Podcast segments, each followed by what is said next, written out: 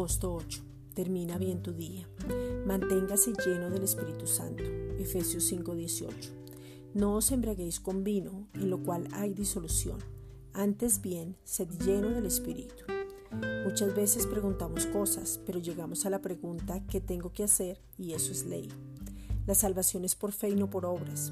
No tuviste que hacer nada para ser lleno del Espíritu Santo. No es lo que tú haces. Nos rendimos al Espíritu Santo para que el poder que actúa en nosotros y que hace todas las cosas, ese poder es dunamis, ese poder que viene de Dios, nos dé la capacidad de entender que ser cristiano es dejar que Cristo viva su vida a través nuestro. Es cuando podemos ver que no son mis derechos, no son mis estudios, no son mis capacidades, no son mis logros.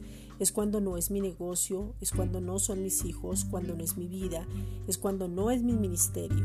En ese mismo momento podemos ver que de la misma manera que resucitó Cristo, hemos resucitado para una nueva vida, donde la llenura del Espíritu Santo nos da ese deseo ardiente por su presencia y al ser llenos del Espíritu de fuego y pasión, viene una manifestación donde despertamos y podemos ser transformados. Vamos a ver el brillo de su gloria en nosotros para que todos nosotros los puedan ver, pero no a nosotros, sino a Él. Esta es una reflexión dada por la Iglesia Gracia y Justicia.